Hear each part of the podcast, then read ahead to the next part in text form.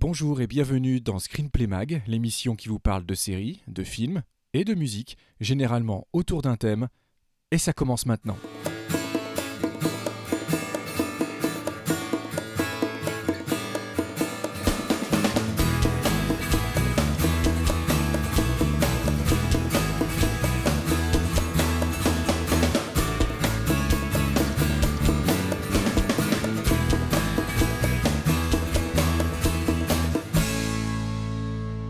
Tous et bienvenue dans le grand retour de Screenplay Mag, un Screenplay Mag un peu particulier.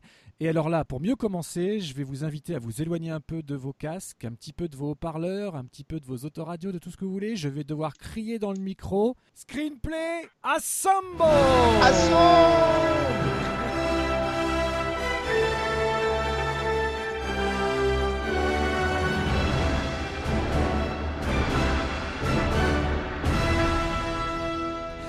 parce que vous l'aurez compris, on va partir sur un mois, un mois entier, ni plus ni moins, de Marvelerie dont on a le secret. Et pour ça, on a réuni, bah, eh, Marvel, Avengers, Defenders, tout ça oblige, X-Men oblige. On a réuni les deux équipes, Screenplay Mag et Screenplay Focus au grand complet. D'abord, Christophe Bricot, le retour.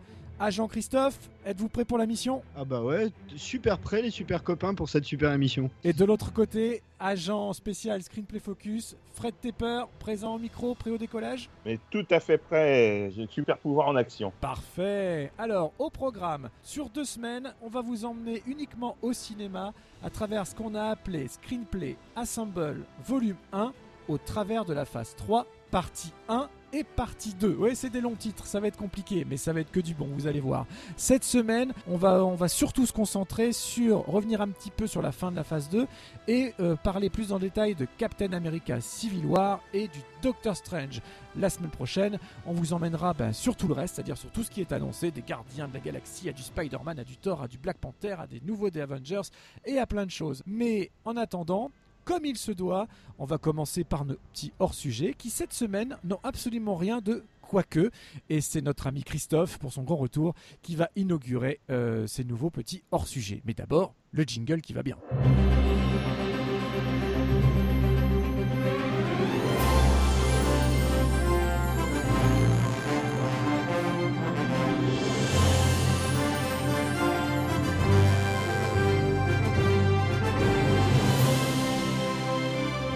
Alors, pour inaugurer nos hors-sujets, comme c'est le grand retour de Christophe, vous ne l'avez pas entendu depuis deux émissions, deux focus consécutifs. Donc, Christophe, les gens n'en peuvent plus, tu leur as manqué. Euh, dis-leur bonjour et dis-leur surtout de quoi tu vas nous parler aujourd'hui. Alors bonjour les gens.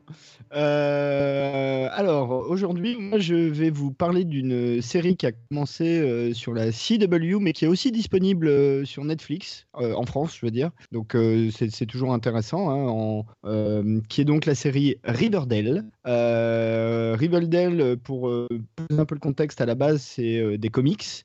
Euh, américain, vieux, hein, euh, il date des années, euh, je sais plus, euh, 60, enfin, c'est très très vieux. Et normalement, enfin, c'est du teen comics avec un personnage qui s'appelle Archie, qui est un peu au centre d'un triangle amoureux avec une blonde et une brune. Bref, la CW a adapté les comics en série en faisant une espèce de teen série euh, qui emprunte un peu à pas mal de genres, euh, et notamment avec un côté un peu euh, complot, mystérieux. Alors, il n'y a pas vraiment de fantastique, mais dans la mise en scène, on essaye de nous mettre une mise en scène un peu sulfureuse, souvent, qui fait un peu penser finalement à Pretty Little Liars, je trouve, dans l'ambiance.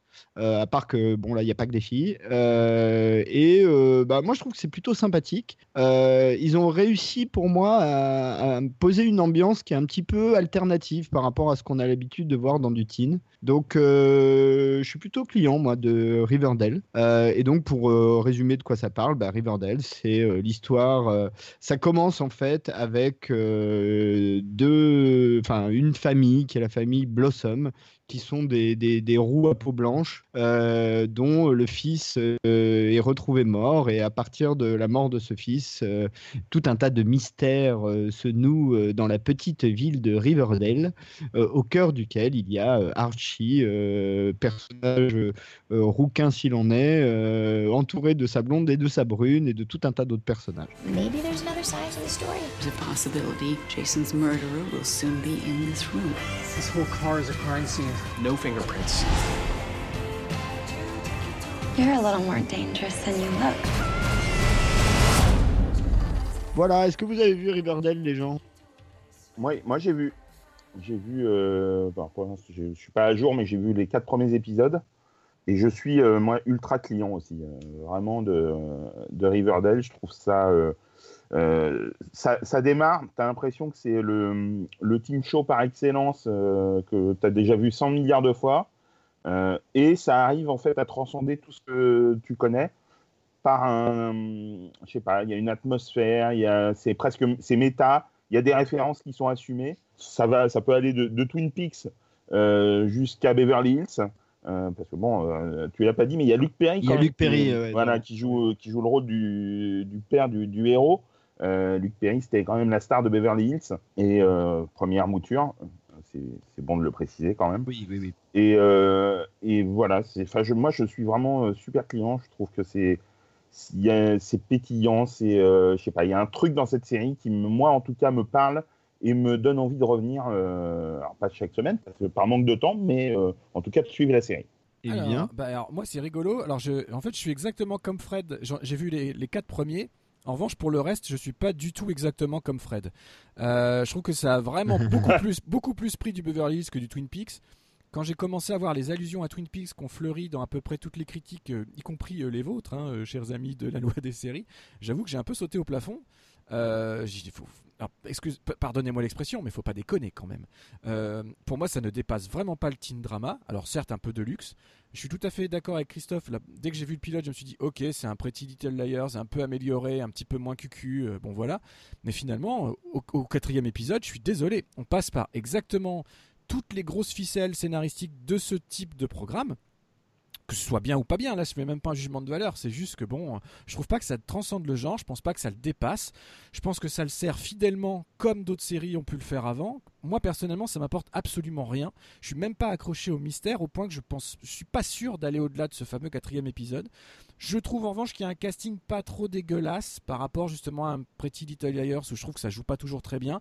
Là, ça joue un peu mieux, mais honnêtement, au niveau du mystère, au niveau de, on reste assez, euh, voilà, euh, pom pom girl, euh, le mec, le beau mec qui sait pas choisir entre les nanas, le faux, le, faux crime un peu bizarre qui est prétexte à tout le reste je trouve que voilà, lui qui est amoureux de sa prof, etc. Enfin, on est vraiment. Moi, je trouve pas que ça transcende le genre. Et en fait, je comprends pas. Honnêtement, je comprends pas le raz-de-marée de bonnes critiques et de bonnes sensations qu'il y a pu y avoir autour spécifiquement de Riverdale quand je vois les tonnes et tonnes de séries teen qui existent en parallèle et qui sont, à mon sens, quasi, euh, quasi pareilles, quoi.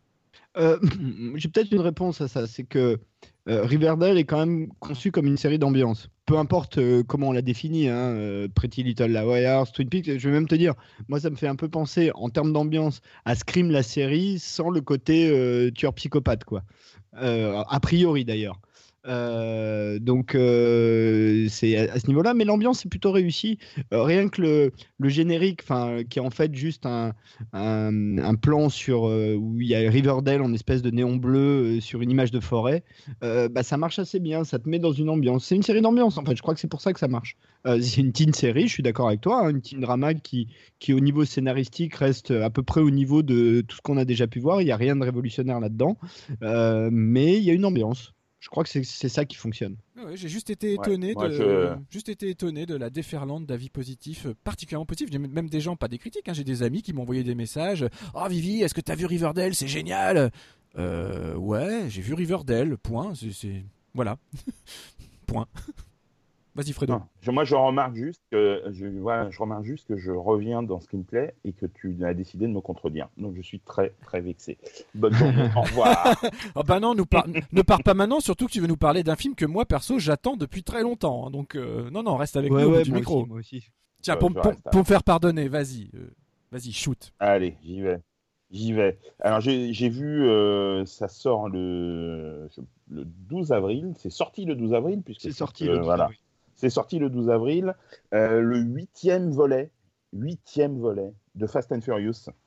Euh, après le triomphe du, dernier épisode de, ce fameux épisode 7, la disparition tragique de Paul Walker, euh, à qui il a été offert quand même, je trouve, une super porte de sortie lors de l'épisode 7. donc le, le, huitième volume avec bah, toute la distribution qui est de retour, avec en prime en super méchante Charlie Theron. et franchement, alors j'ai vu le film, j'ai passé un super moment. C'est un grand kiff, comme d'habitude. Par contre, euh, à mon sens, c'est vraiment le volet le plus en dessous depuis le 5. Euh, on avait 5, 6, 7, voilà, c'est vraiment ça, avec le, le, 5 qui pour moi est vraiment le meilleur de tous. C'est au Brésil, hein, le 5. Exactement. Mmh. Euh, où il y a Galgado qui arrive. Exactement, c'est ça. Ah, ouais. okay. C'est trois, enfin voilà, le 5, 6, 7, c'était vraiment euh, le top. Là, c'est très bien. C'est un super divertissement, haut de gamme. Je m'éclate. Il y a des scènes que j'ai adorées. Par contre, on a l'impression de passer un. C'est un peu comme dans une série de Jump de, de Shark.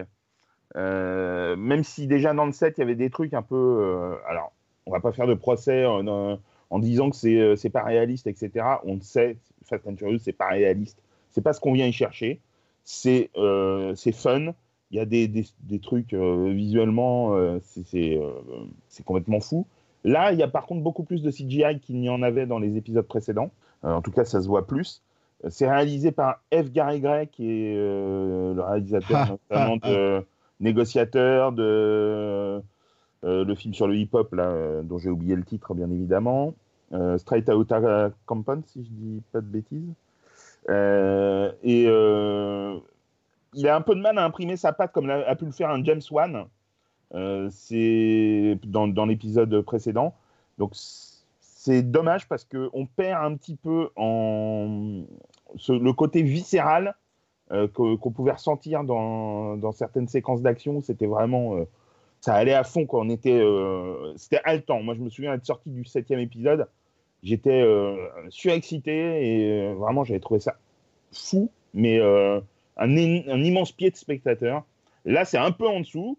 Ça n'empêche pas qu'on, ça passe un très bon moment, mais on est dans une veine un peu plus, également un peu plus comique, qui, pour moi, nuit un petit peu euh, à la franchise. Donc, faut faire gaffe à ce qui va se passer pour le 9 et le 10 qui sont déjà programmés. Alors, euh, quand tu dis que c'est dommage, tu veux dire que Dom prend de l'âge? Non, ça c'est drôle ça, mais non. Euh, D'ailleurs, euh, F. Gary Gray, Félix Gary Gray, le réalisateur, Gary Gray, c'est un anagramme, donc euh, aucune chance pour que ce soit son vrai nom. D'accord. vrai. j'ai juste une question sur le film. En fait, j'ai très, Oui. j'ai très hâte de le voir, j'ai très envie de le voir, forcément. Mais Ouais. j'ai- une crainte. J'ai une crainte. hein, Et sans que tu, sans que tu nous spoiles, j'ai une question. Vas-y. bien sûr. Euh, j'ai tellement aimé, comme tu y faisais allusion, et on en a parlé nous aussi dans notre épisode de Screenplay Défier la mort, j'ai tellement aimé la fin, la sortie de Paul Walker. Dis-moi qu'il ne gâche pas tout Ouais. dans l'histoire de Fast and Furious 8. Hum, par rapport, tu veux dire, à la sortie qu'ils ont fait à Paul Walker euh, Ouais, le fait non, que- je trouve, le- je trouve- Le fait qu'ils le laissent euh, en vie, qu'ils vivent chacun de leur côté, voilà, qu'ils soient partis ailleurs, etc. Dis-moi pas que il nous, il nous tue le personnage rapidos vite fait pour justifier son absence du film, quoi. non, je te le dis pas. Tu Ah, après, non, euh, moi, sans pas- spoiler du tout. Non, non, il ça, c'est pas l'un des, des, des reproches qu'on peut faire au film. Il Et- gâche pas la puis- sortie de, de Paul Walker. Parfait. Bon, j'ai pas vu le film, hein, mais dans le cast, il n'y a pas euh, Jordana Brewster. hein. Non. Euh, donc, euh, clairement, il, il reste sur le côté. euh, bon, il, enfin, euh, Jordana Brewster étant le personnage qui joue la sœur de Dom, mais qui est aussi le- la compagne de- du personnage de Paul Walker dans les précédents opus. Mhm. Donc, euh, clairement, euh, il cherche pas à, à trop triturer ça, quoi. Si tu veux, à un moment, juste pour répondre à ta question euh, d'une autre manière, à un moment, ça dure 5 secondes, euh, on a peur, qui, qui gâche effectivement euh, la sortie de Paul Walker, mais ça n'arrive pas. Eh ben, ben, on a hâte de le voir, en tout cas. On est client. Ouais, ouais, mais, faut, mais franchement, voilà, vous, euh, on, on pourra en reparler euh, dans une émission ou pas d'ailleurs, mais euh, on pourra en reparler. Vous, On va, euh, on voilà, qu'on en discute ensemble. Ce sera, ce sera formateur. Mais voilà, moi j'ai passé un très très bon moment, mais pour moi largement en dessous du 5, 6, 7. Dominic Toretto just went rogue. You gonna turn your back on family? I know it looks bad. Don't give up on him so easy. We've only got one chance to make this family whole again. Don't do this, Dom. You ready? One thing I can guarantee no one's ready for this.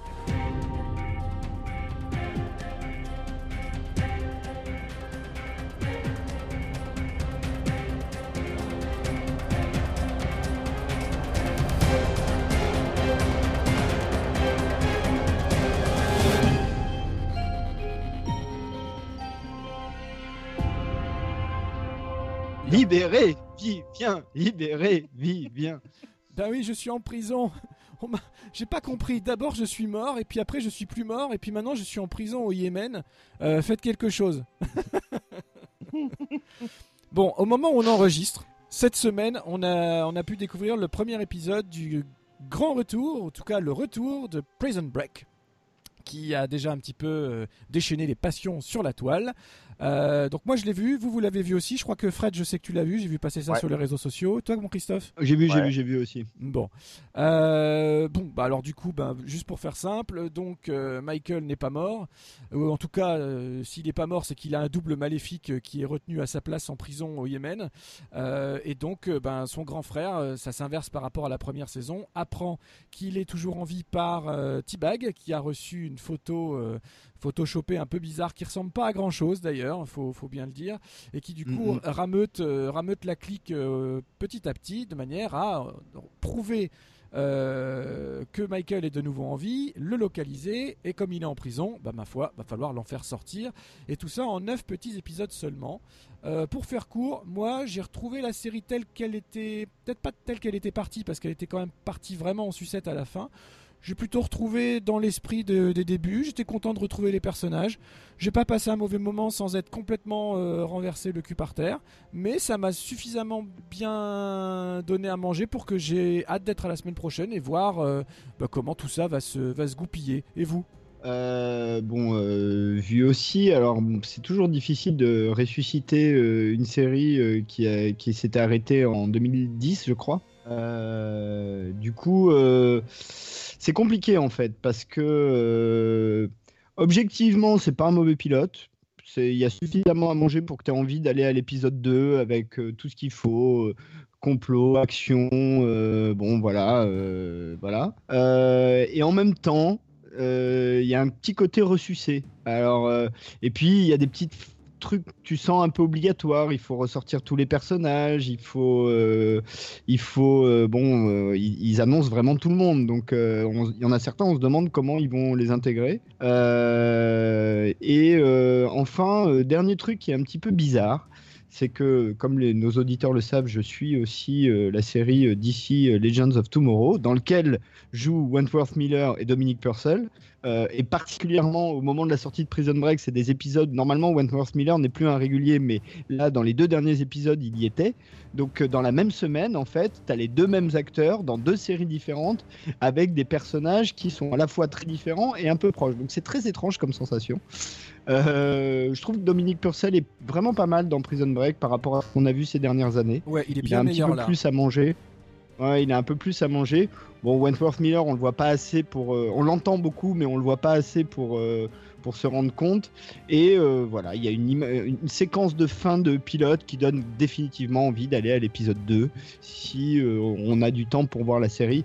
Je suis pas sûr que ça accrochera beaucoup une nouvelle audience. Mais en revanche, je pense que pour ceux qui ont aimé la série, les quatre premières saisons d'il y a 7, 8, et 9 et 10 ans, euh, vont y aller tranquille sur 8 épisodes. Tu, tu vois, tu n'as pas le temps de pas le temps de t'ennuyer quoi. Alors, euh, vu aussi et euh, j'avais pas j'avais un a priori plutôt positif parce que j'avais trouvé la dernière bande annonce super vendeuse et vraiment j'avais trouvé ça impressionnant, ça m'avait donné grave envie. Donc j'ai regardé ça avec un a priori plutôt positif. Et j'ai été beaucoup, très, énormément déçu. parce que je trouve que tout ce que vous dites n'est pas faux, mais je trouve que par exemple, rassembler pour l'instant, pas tous les personnages encore, mais une bonne partie des personnages, est fait de manière totalement artificielle. Ah ouais. et ça, c'est vraiment. Pas tous. Déjà, ça plombe le truc. Pas tous. Oh, quand même, en, grande majorité de commencer un épisode, euh, même si c'est un reboot ou euh, une suite ou ce que tu veux, par un résumé de 45 secondes de, quatre saisons, ça me semble quand même, euh, pour attirer un nouveau public, légèrement compliqué, voire impossible. donc il, faut connaître la série pour, la regarder clairement. parce que le, résumé qui est avant ne, donne pas suffisamment d'éléments de, toute manière pour, pour comprendre ce qui, a pu se passer. J'ai trouvé ça, euh, ouais, vraiment, j'ai été déçu, quoi. C'est euh, c'est un peu, un peu n'importe quoi. Ça fait, euh, on voit, comme vous le dites, on voit pas assez Wentworth Miller dans ce premier épisode et sur neuf épisodes, c'est quand même vraiment dommage de le voir 45 secondes ou 2 minutes, je sais plus, dans le, dans cet épisode-là. ouais, super dubitatif et bizarrement envie de voir la suite. Ça, c'est hyper paradoxal.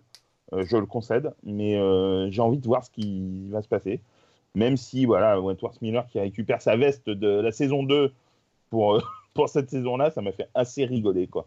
Je trouve que c'est vraiment, de ce que j'en ai vu là, j'aurais tendance à dire que c'est hyper indispensable. Bah, juste pour répondre, voilà, juste pour faire un, mini bilan de toutes ces séries qui sont revenues, on peut dire qu'en grosse majorité, elles nous ont toutes, toutes déçues. Hein. X-Files, pour moi, était, surtout les derniers, était une catastrophe.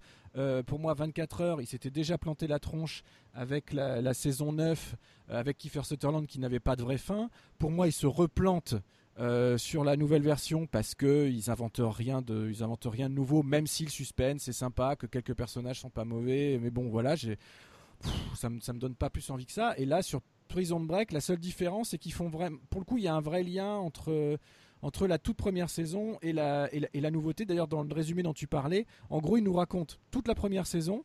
il y a 80% de première saison. Et juste la fin du téléfilm final pour dire qu'effectivement il était mort. Donc finalement, mm. même eux sont d'accord pour dire que les saisons 3 et 4 servaient à rien. Ils les ont carrément gommés de l'histoire si on enlève le, si on fait exception du téléfilm de fin. Moi, euh, non mais ce que je voulais dire, c'est juste ce que je voulais dire, c'est que pour euh, attirer un nouveau public, ça va être compliqué sur la base de ces quelques images. À mon sens, ils essaient je pense pas qu'ils c'est ce qu'ils cherchent. Ils cherchent pas ça. Ouais. je pense qu'ils cherchent à, ils, cherchent, ils chassent le public euh, original, enfin le public des amateurs de la série euh, des, premières saisons en fait. C'est pas très ambitieux tout ça quand même. Non. Non, mais c'est pour c'est pour ça qu'ils font à mon avis des, des shots de mini-série quoi en fait, pas de vraie série, enfin de 8 épisodes. C'est que ils se rendent bien compte que ils vont pas ils vont pas attirer euh, un nouveau public avec un vieux concept comme ça. Euh, ouais, euh, mais ça c'est sûr. Mais après, enfin qu'ils s'en rendent compte, c'est sûr. après, ça me semble vraiment compliqué. C'est pour ça que j'ai quand même envie de voir la suite. Ça me semble vraiment compliqué. À 8 épisodes pour, a priori, essayer de nous raconter la même histoire qu'en saison 1, qui en contenait 22 et où il n'y avait rien acheté. Ouais, et en même temps, et en même temps, euh, moi ce que j'ai trouvé pas mal, dans...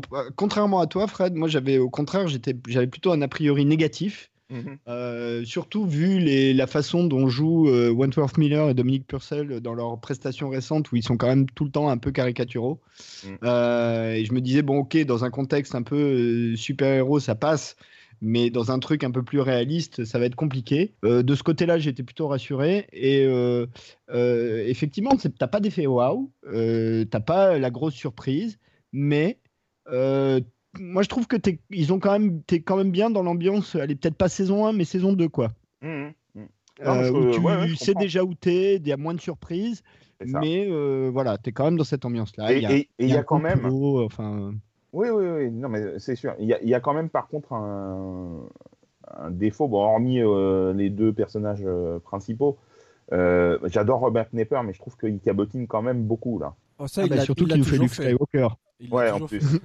ouais, ouais, il a toujours fait, mais c'est, enfin là, c'est vraiment très marqué, quoi. Il nous fait Luke Skywalker, Robert. c'était, drôle, ça. Ou pathétique. Mais euh, peut-être le, principal défaut que je trouve à ce pilote pour l'instant, c'est que honnêtement, je le trouve pas hyper bien réalisé, et notamment sur les scènes d'action. Et c'est un peu dommage. Euh, il y a notamment une baston qui est pas mal, hein, où euh, quand ils arrivent au Yémen, qui est dans une espèce de mm. regard qui sert à rien, hein, d'ailleurs, hein, qui, qui est juste là pour dire que les mecs c'est des gros bras et qui sont capables de casser la gueule à d'autres mecs. Euh, mais bon, euh, alors ça reste lisible, mais c'est pas non plus. Euh, là, pour le coup, c'est pareil, c'est pas très très très très waouh en termes de, mise en scène. mais bon, c'est pas déshonorant. Moi, j'ai pas trouvé ça déshonorant, pour être honnête. Alors moi, juste pour conclure sur le sujet, voilà, je voulais juste. J'ai écouté le season 1 que, auquel Fred et notre ami Alex Le Train ont participé sur le 24 heures, euh, le, retour de 24 heures chrono, 24 euh, Legacy. Hein. Et juste, j'avais juste envie de dire que j'étais absolument d'accord avec tout ce que vous, vous deux, vous aviez dit. C'est-à-dire que, tu vois, moi je fais partie des gens qui, franchement, j'ai arrêté de suivre, ça m'intéresse pas. Je trouvais que les, les, ficelles étaient pas bonnes, que les personnages n'étaient pas assez accrocheurs pour que j'ai envie de suivre, même si le prétexte de base de cet ancien groupe, enfin voilà, c'était plutôt bien senti. En revanche, je, vous rejoins complètement sur le pourquoi la série s'est fait bâcher à sa sortie. Euh, je comprends pas. Euh, à un moment donné, il faut savoir différencier l'actualité euh, du monde actuel de, la série de fiction et de la série d'action quoi. Et je trouvais ça euh, absolument ahurissant que les gens traitent la série. je, cite, hein, j'ai lu dans des critiques officielles que la série était dégueulasse. C'est le mot employé. Euh, moi, mm. je vois pas. Hein. C'est pas parce que dès qu'une série euh, d'action et d'aventure euh, commence à parler de terrorisme, etc., ou de surfer avec, ce que la série a toujours fait, d'ailleurs, depuis toutes ses saisons précédentes, je vois pas en quoi c'est choquant. Faut, faut arrêter. En plus, 24, déjà de manière traditionnelle, ne faisait pas vraiment des, des, des, voilà, c'était pas, c'était pas vraiment visé sur les musulmans ou autres. Il y avait toujours une petite combine comme quoi c'était finalement les Russes ou les Chinois ou là carrément les Américains de souche qui faisaient le truc. Donc honnêtement, moi ça me dérange pas du tout et je, je tenais à en profiter de l'occasion de dire au micro que c'est pas pour ces raisons-là que je n'aime pas trop euh, ce, revival de 24. Et je, je, rebondis pas là-dessus pour rien, c'est juste parce que j'ai déjà commencé à lire la même chose sur Prison Break, mm. sous prétexte que on est au Yémen et sous prétexte que on reparle d'éventuellement terroristes, d'islamistes radicaux, pas radicaux, qu'on essaye de faire du distinguo, etc. C'est vrai qu'énormément de séries de fiction traitent de sujets aujourd'hui. Et moi, la seule série du genre que j'ai arrêté de regarder, ça va peut-être vous surprendre, c'est Homeland.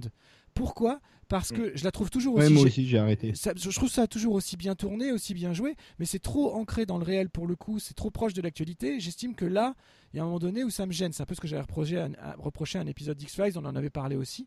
Mais quand c'est de la pure fiction aventureuse comme ça, moi je vois pas où est le problème et surtout faut pas bâcher les séries sous prétexte qu'ils utilisent ça. Après tout c'est une réalité, faut pas se voler la face non plus. Voilà, j'avais juste envie de, conclure là-dessus. Ouais, mais euh, du coup, tu peux pas balancer ça et pas espérer qu'on réagisse un peu quand même. Ah non, mais je, vous laisse réagir. Je vous laisse réagir, bien évidemment.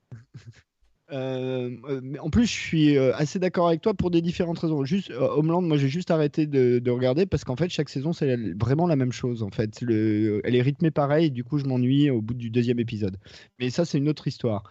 pour en revenir à 24, il faut rappeler quand même que 24 heures chrono, saison 1, hein, euh, donc la première, a été tournée avant, en grande partie avant les attentats du 11 septembre, que la première saison n'a absolument rien à voir avec euh, du terrorisme islamiste euh, du tout. Hein. le cœur de, de, des méchants, c'est au contraire les Balkans, hein, la Bosnie, enfin ces, ces zones-là, donc rien à voir du tout.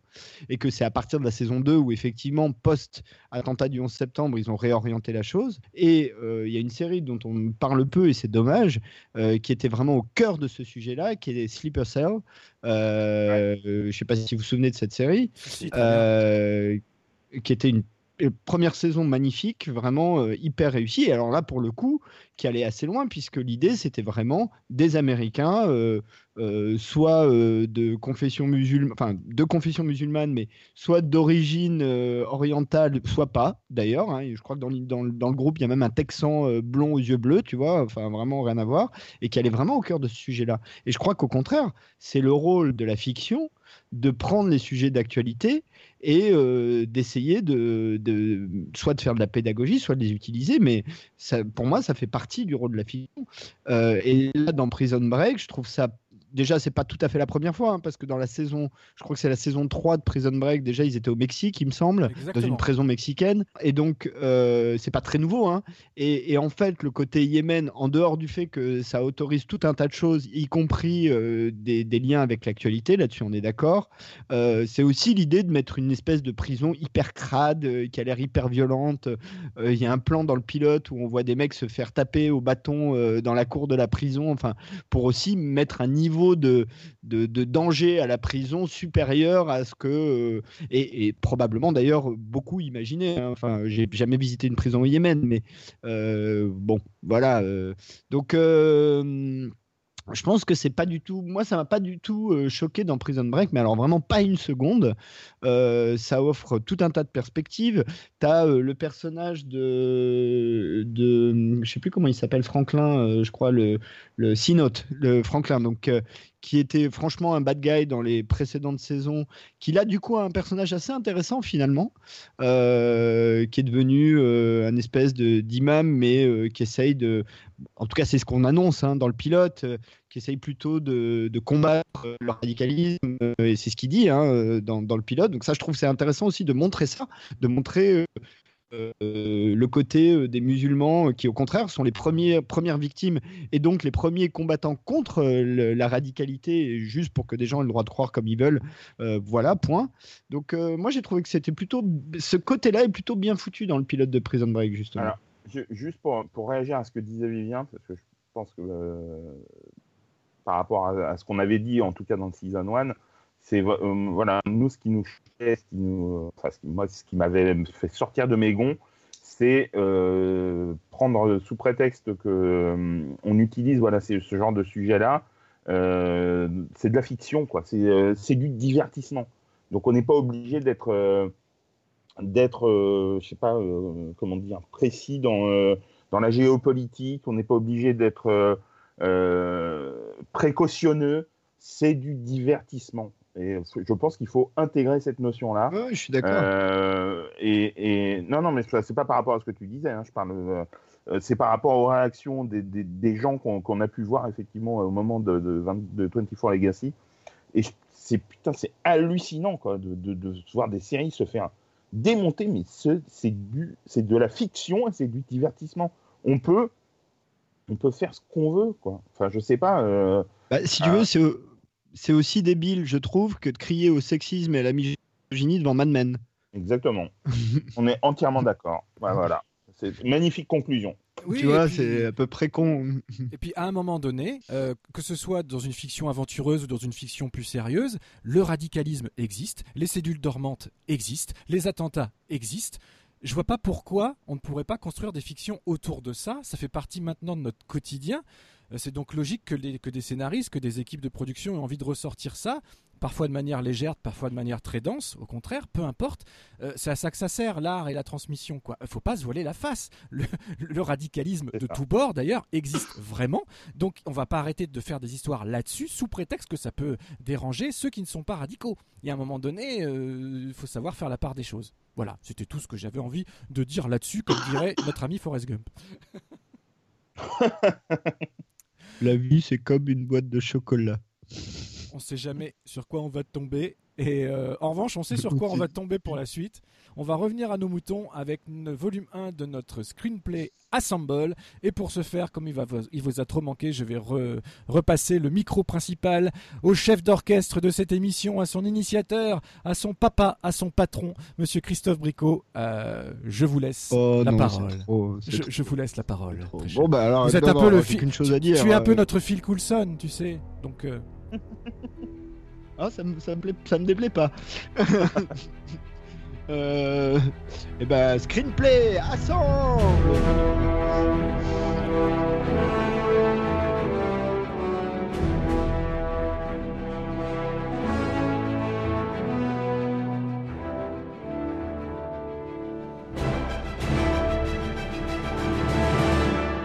Bon, alors, euh, pour cette euh, émission. Alors, on l'a pas dit, un hein, screenplay numéro 27 quand même, hein, déjà. Euh, et on compte pas les focus là-dedans, enfin, plus ou moins. donc, on a décidé de vous faire une maravellerie dont on a le secret. alors, on triche un peu parce que dans notre liste, on n'a pas, mais on va en dire deux mots quand même, parler des films du côté de la Fox. puisque maintenant on peut considérer que Sony est un peu hors course. Euh, et on rentrera dans les détails de tout ça. Mais donc, on a un énorme programme, puisque, mais fort heureusement, seuls deux de tous les films dont on va parler sont déjà sortis, euh, puisqu'on va parler de la phase 3 de Marvel. Alors, je vais vous faire la liste assez exhaustive euh, des, films avec euh, quelques éléments. Donc, Captain America Civil War, qui est sorti l'année dernière, ainsi que Doctor Strange. Mais cette année, nous aurons Guardians of the Galaxy Volume 2, Spider-Man Homecoming et Thor Ragnarok Ragnarok. Euh, en 2018, nous aurons donc Black Panther, Avenger Infinity War euh, et Ant-Man and the Wasp.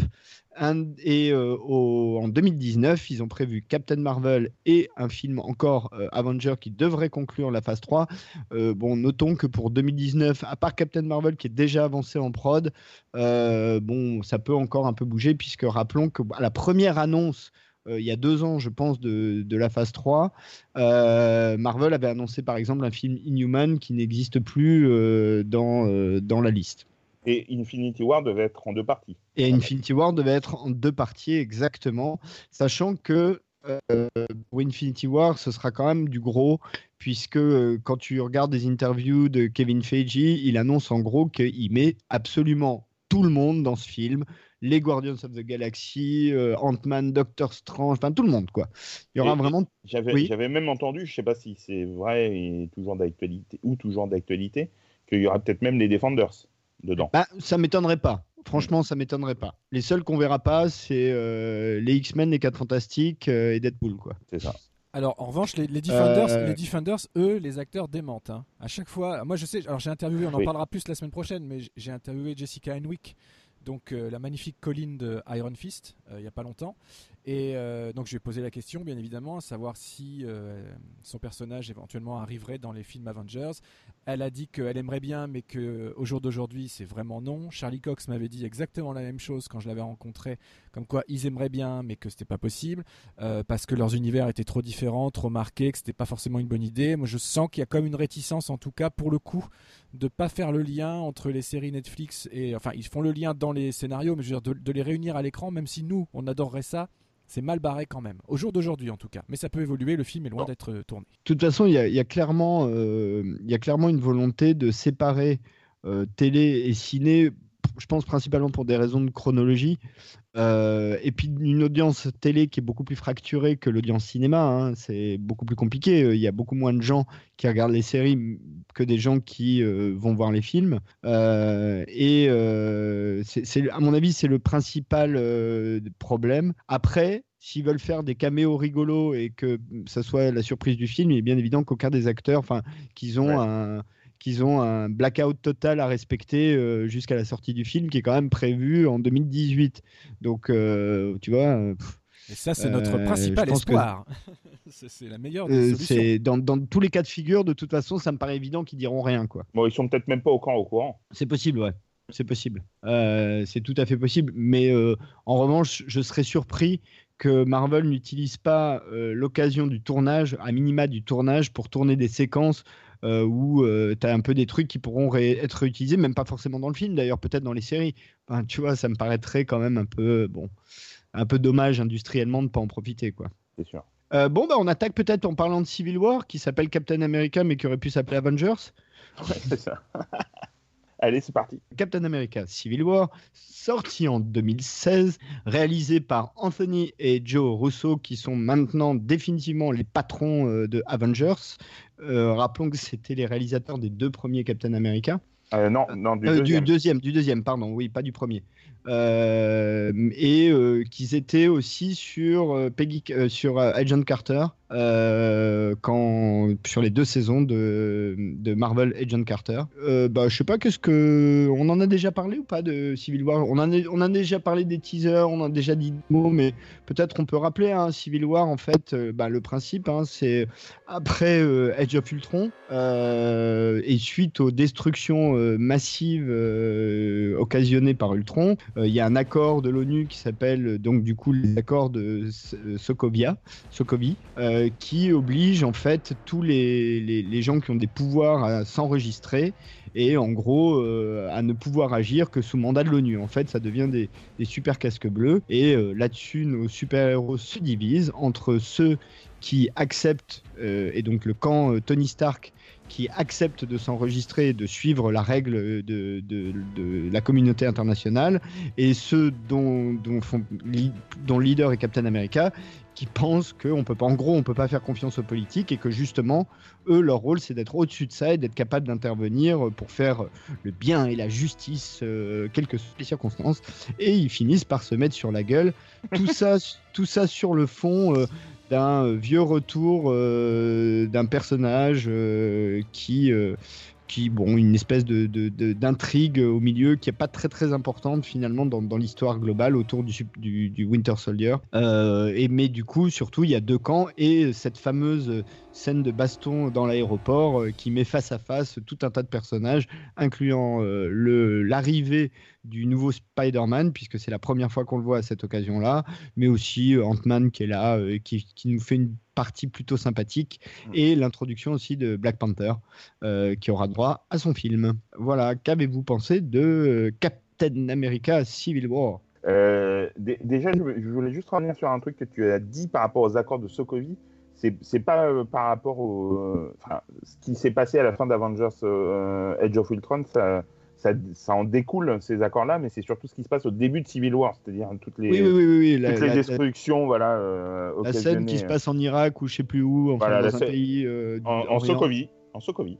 Ah c'est en Sokovie? Non. Il me semble. non, ça, me semble être plutôt euh, le oriental. Ah, L'environnement peu, importe, mais euh, bon, en tout cas, ces accords débouchent de, de, enfin, cette euh, scène inaugurale. Euh, moi, j'avais adoré Captain America Civil War. Vraiment, j'ai pris un pied, mais monumental. Je sais que le film n'a pas plu à tout le monde. moi, je me suis éclaté, quoi, de voir tous ces super-héros se bastonner, retrouver la plupart des Avengers, hormis Thor et Hulk, c'était un, grand kiff découvrir le nouveau Spider-Man que j'ai trouvé, dont j'ai trouvé l'arrivée euh, plutôt super bien réussie euh, et qui, tease euh, à fond sur son film en solo Spider-Man Homecoming qui arrivera cette année. franchement, moi je me suis régalé. Et puis cette baston dans l'aéroport qui est mais iconique à mort. Vraiment, ça dure, je sais pas, ça doit durer 15 ou 20 minutes. Euh, et c'est euh, c'est épique. C'est, euh, enfin pour moi, vraiment, c'était un immense plaisir de spectateur. Et, avant de donner la parole à Vivien, juste pour, rappeler, hein, parce qu'il y a quand même une notion industrielle dans notre histoire, c'est que les droits de Spider-Man appartiennent toujours d'ailleurs à Sony. Ouais. Mais Sony a fait un deal avec Marvel qui en gros, en gros, hein, Sony a le fonds de commerce, mais Marvel a le pas de porte maintenant. C'est ça. Euh, donc euh, c'est Marvel qui va exploiter le personnage euh, dans une coopération Sony Marvel. bon, c'est quand même important de, le dire. Donc Spider-Man n'est pas complètement rentré dans le retourné dans le giron Marvel, mais maintenant il est exploité dans la timeline et dans l'environnement collectif. Vivien, Captain America Civil War. Et ça, et, force, et ça tombe bien quand même que. Enfin, heureusement qu'ils ont réussi à, parvenir à cet accord parce que Civil War sans Spider-Man, on l'avait déjà dit, pour moi, dans ma tête, c'était pas, c'était pas concevable. D'une manière ou d'une autre. Hein. Je sais pas que je voulais absolument jouer les puristes et que ça colle avec l'arc des comics. Voilà, mais il a, il, a un, il a un rôle tellement important dans les comics que je me disais, c'est pas possible. C'est le moment de, faire arriver Spidey, Spidey. Donc il est arrivé, il est très très bien arrivé. Moi, je suis comme Fred, j'ai adoré le film. J'ai adoré le film et ce que j'ai envie de répondre aux gens qui sont justement restés trop attachés euh, aux comics originels des Civil War, c'est que c'était inadaptable. Euh, là, on parle du Civil War ciné, c'est-à-dire que c'est, je trouve qu'ils ont réussi à bien mélanger chaque personnage, chaque intrigue, en fonction de ce qu'ils ont construit uniquement au cinéma depuis le, premier Iron Man finalement. Et que en ce sens-là, tout était tellement bien agencé entre les anciens, les nouveaux, Spidey, Black Panther, etc. Euh, je, trouvais que c'était vraiment bien foutu, que ça marchait très très bien. Euh, et j'allais dire un truc super intelligent, je pense, mais que j'ai oublié, donc je vais directement passer à la suite. dit un truc pas intelligent à la place. Voilà, ben, un truc pas intelligent, c'est que ce qui est marrant, c'est que là, euh, euh, on parle de ça alors qu'aujourd'hui, en France, sont édités les Civil War 2 euh, chez Panini toujours, hein, les comics Marvel Panini en France. On est en plein cycle Civil War 2 et c'est vachement bien aussi. Voilà, ça c'était ma, petite parenthèse. Ok. alors, j'ai pas donné mon avis en fait. J'ai parlé du film sans donner mon avis. Moi, j'ai plutôt aimé le film aussi.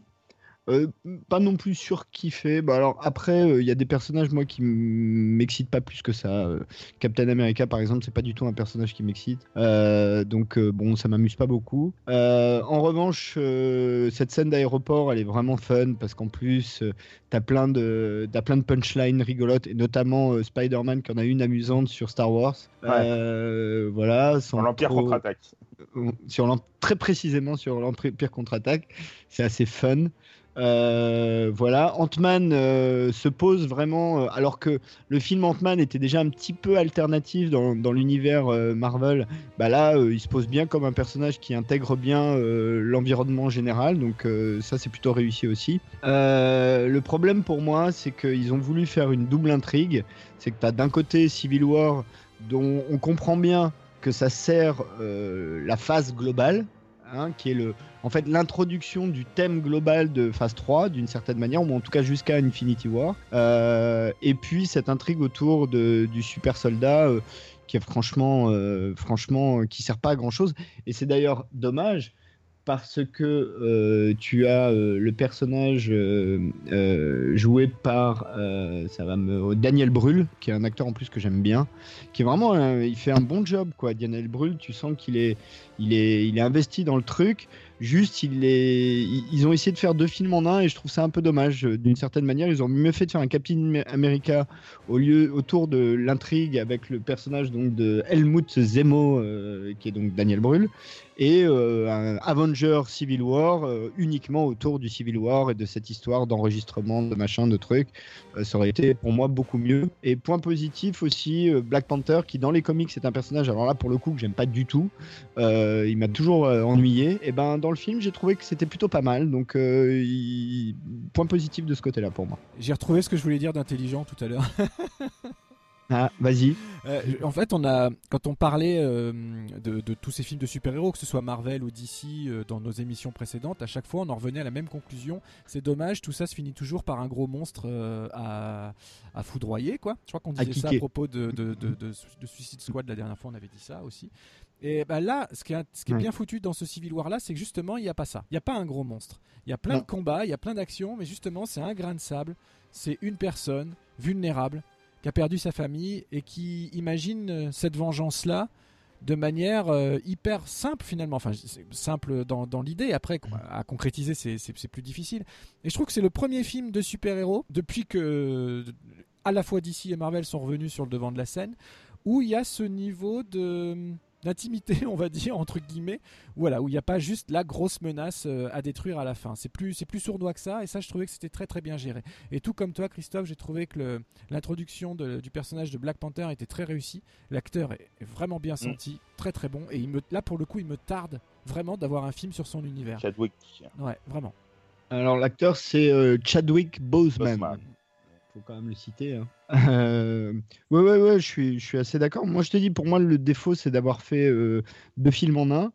Et après, rappelons, alors on l'avait dit lors de notre grosse émission Marvel, hein, je vous invite à, aller l'écouter euh, sur la phase 1 hein, qu'on avait faite, phase 1 et un peu phase 2. Attention, ça dure 4 heures.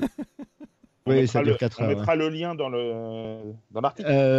mais le concept un petit peu de tous ces films entre, entre guillemets individuels, c'est à chaque fois d'essayer de, de coller à un genre cinématographique. Hein. On avait dit, hein, euh, Thor, c'est euh, l'épopée euh, un peu épique, presque médiéval fantastique.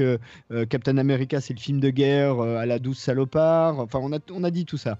Et, là, le problème dans Civil War, c'est que comme c'est pas un Avenger et un Captain, mais un Captain America, ils ont essayé de faire un peu pareil avec cette intrigue autour de Daniel Brühl qui est un peu, moi j'ai envie de dire, une, presque une intrigue vieux fusil, quoi.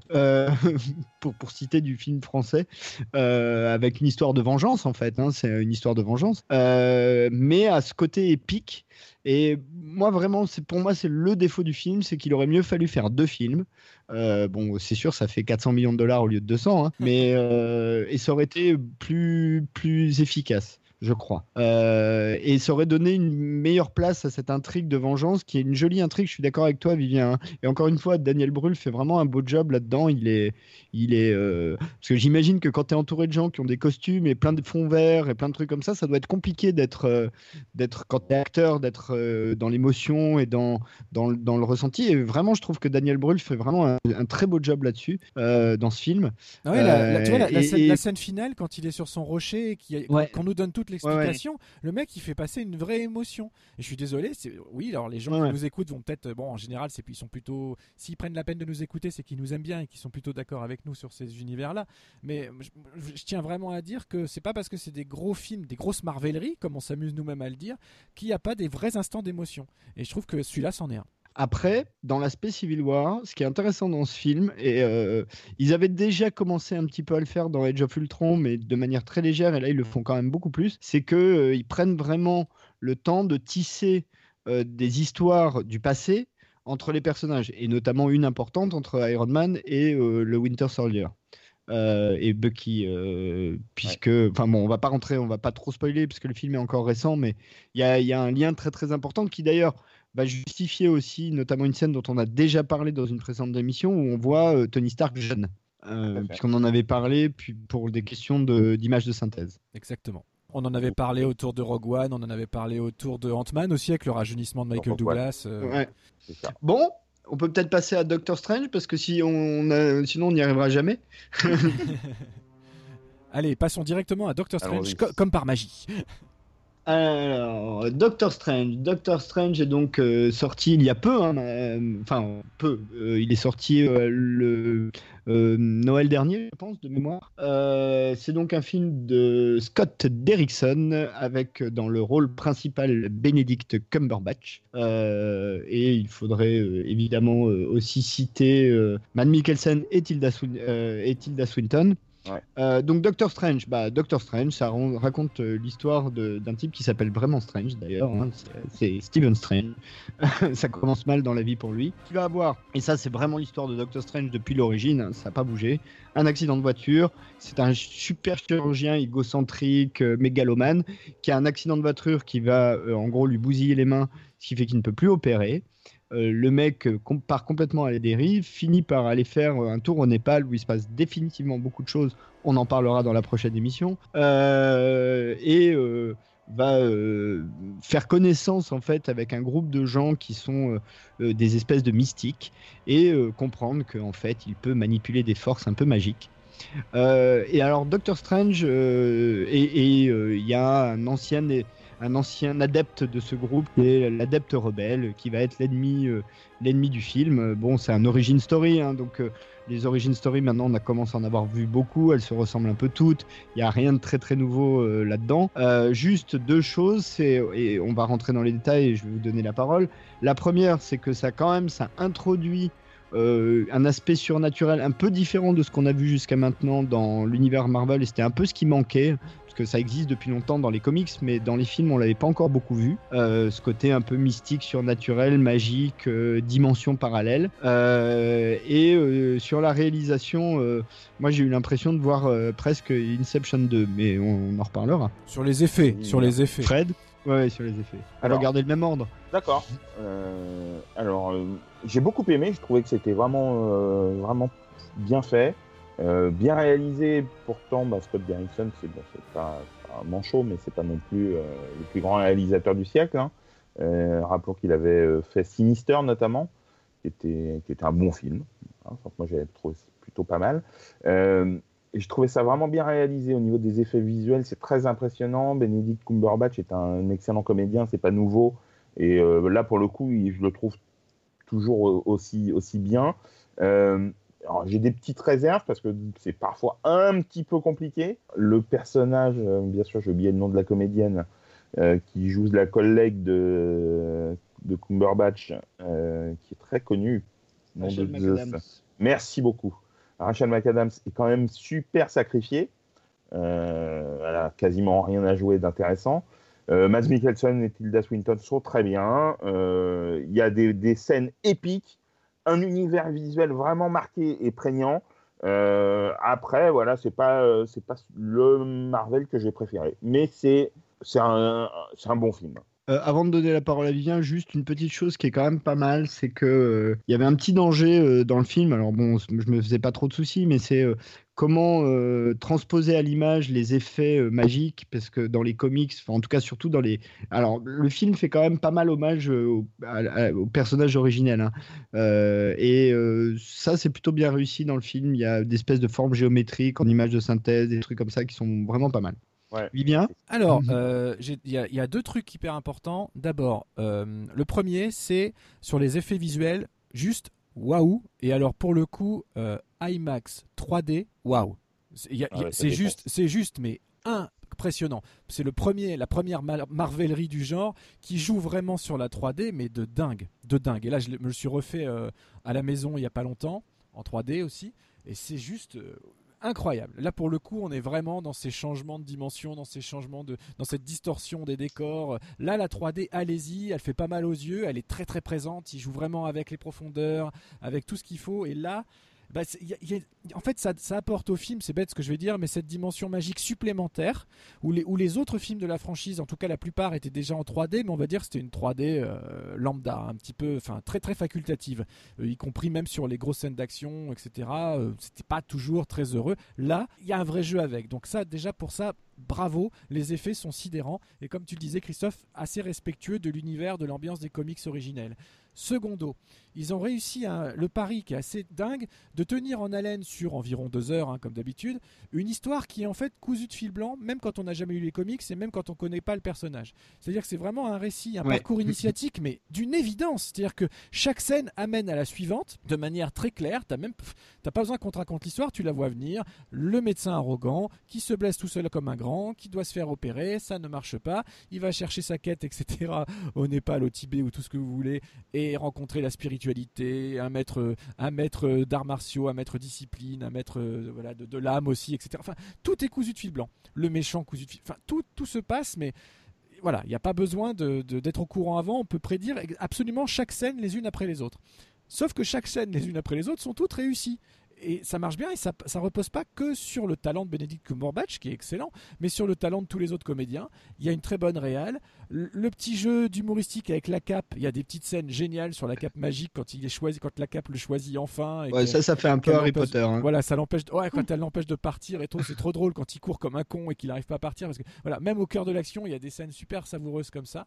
Moi, j'ai passé un super, super, super moment de Doctor Strange, alors que, encore une fois, il n'y a aucune surprise à l'intérieur. Ça, c'est un peu le problème des origin story. Hein. C'est ce que je disais, c'est que là, on en a eu beaucoup, donc on commence à en avoir un peu marre. Euh, et puis, elles se ressemblent toutes. Globalement, Doctor Strange, c'est très honorable hein, comme film. Euh, euh, l'intérêt de Doctor Strange, je trouve, par rapport aux autres films Marvel, c'est que ça peut attirer un public qui irait pas forcément vers du super-héros parce que l'angle est un petit peu plus charnel, un peu moins. Euh, c'est pas de la technologie, c'est pas des mutants, c'est pas des extraterrestres, c'est pas euh, des dieux venus de on ne sait où. C'est ça joue sur d'autres cordes. en revanche, je voulais dire un truc sur. on a parlé de Scott Derrickson et puis on va en on va parler de tout un tas de gens. Hein. moi, je, je, pense franchement que depuis Captain America phase 1, le réalisateur de tous les films Marvel phasés, c'est Kevin Feige en fait. Et c'est pour ça que maintenant, euh, ou peut-être depuis après James, après le Ant-Man, en fait. Le, je crois que le, le, vrai problème, ça a été Ant-Man, où ça a été quand même compliqué, on, en a déjà parlé, euh, où finalement, il vaut mieux des mecs qui sont plutôt des réalisateurs un peu en devenir, soit des gens qui sont des, des, bons euh, artisans de studio, mais des gens qui collent en fait à un projet beaucoup plus large, qui est un projet industriel dont le maître est Kevin Feige, je crois qu'il faut dire d'ailleurs si on le dit bien. Ouais. Ouais, ouais, non, mais je, suis assez d'accord. Euh, c'est sûr que c'est difficile pour les réalisateurs qui travaillent sur des films Marvel. Difficile ne veut pas dire impossible parce que on va en parler dans le film suivant qu'on va évoquer. Euh, un mec comme James Gunn, je trouve, a réussi à mettre sa patte sur les Gardiens de la Galaxie, par exemple. Euh, mais c'est pas le cas de tous les réalisateurs qui, qui travaillent sur les films Marvel. C'est parfois pas évident euh, dans un projet de, à si grande échelle d'imposer sa patte et sa vision. Euh, comme, voilà, comme tu le disais sur Ant-Man, avec le, départ d'Edgar White du, projet, euh, c'est clairement parce qu'il n'arrivait pas à mettre son.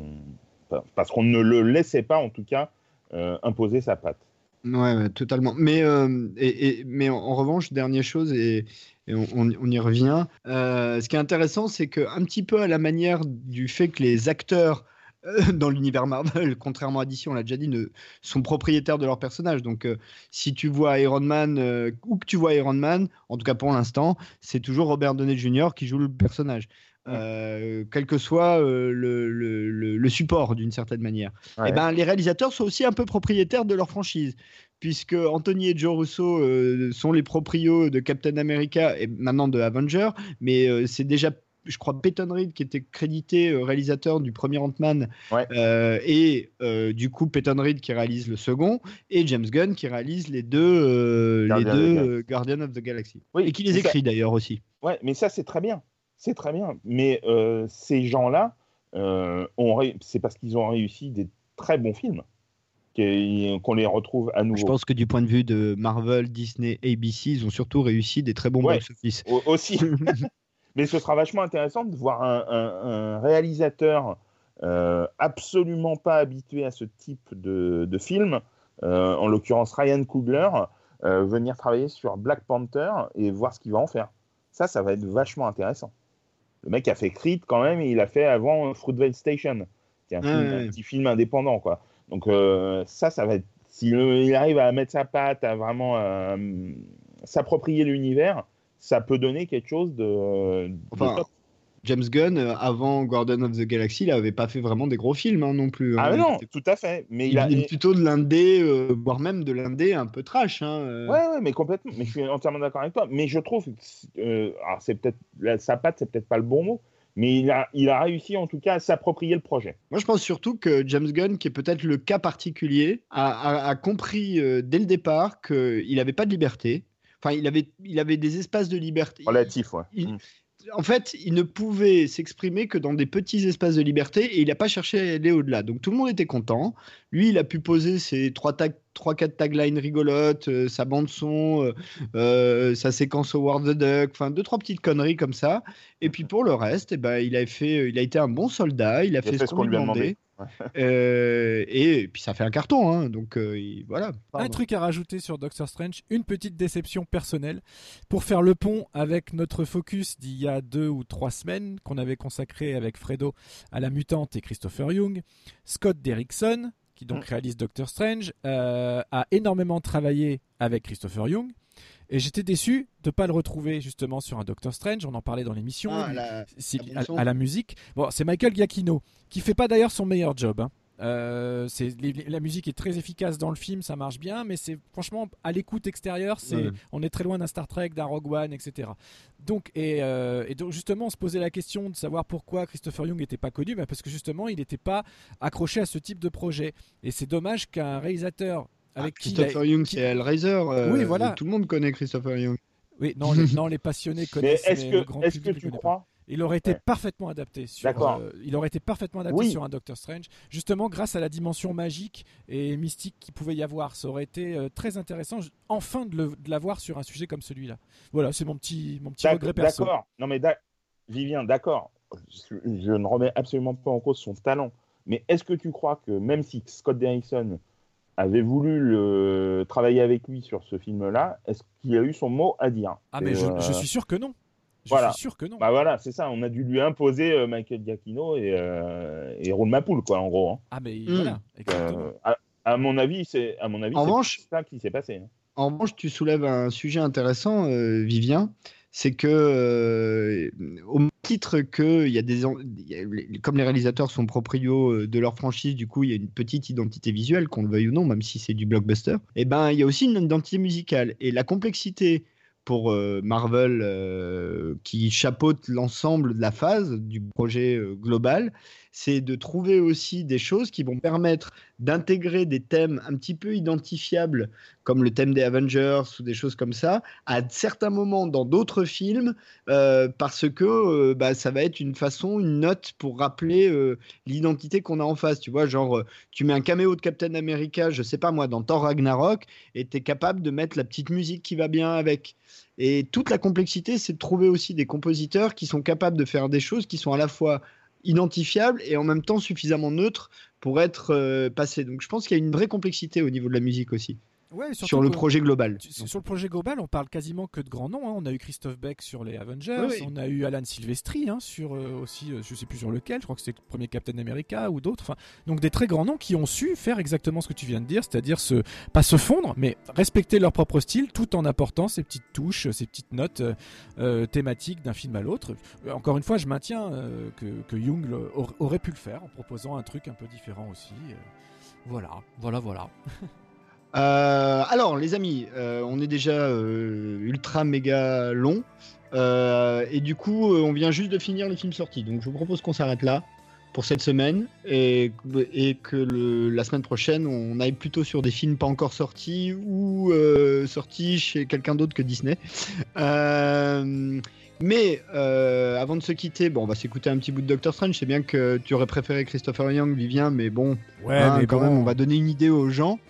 Euh, quand même, en même temps, c'est c'est Giacchino, hein, on est content quand même, hein, on l'aime, hein, on a déjà crié notre amour. Mais oui, mais oui, mais oui, euh, c'est le fils caché de John Williams, donc tout va bien. Euh, Fred, merci beaucoup. alors je rappelle que Fred Tepper, c'est les chroniques de Cliffhanger Co. Euh, donc euh, www.leschroniquesdecliffhanger.com si je ne m'abuse, euh, qui nous diffuse chaque semaine, qui nous défend beaucoup sur les réseaux, les sites, tout ça. Donc merci beaucoup. Vivien, Vivien, notre tort local. Merci encore. Et puis on vous retrouve donc la semaine prochaine pour la suite de notre phase 3 et, plus. Euh, et euh, en attendant, et eh ben, moi je vous dis, euh, et on vous dit bonjour chez vous.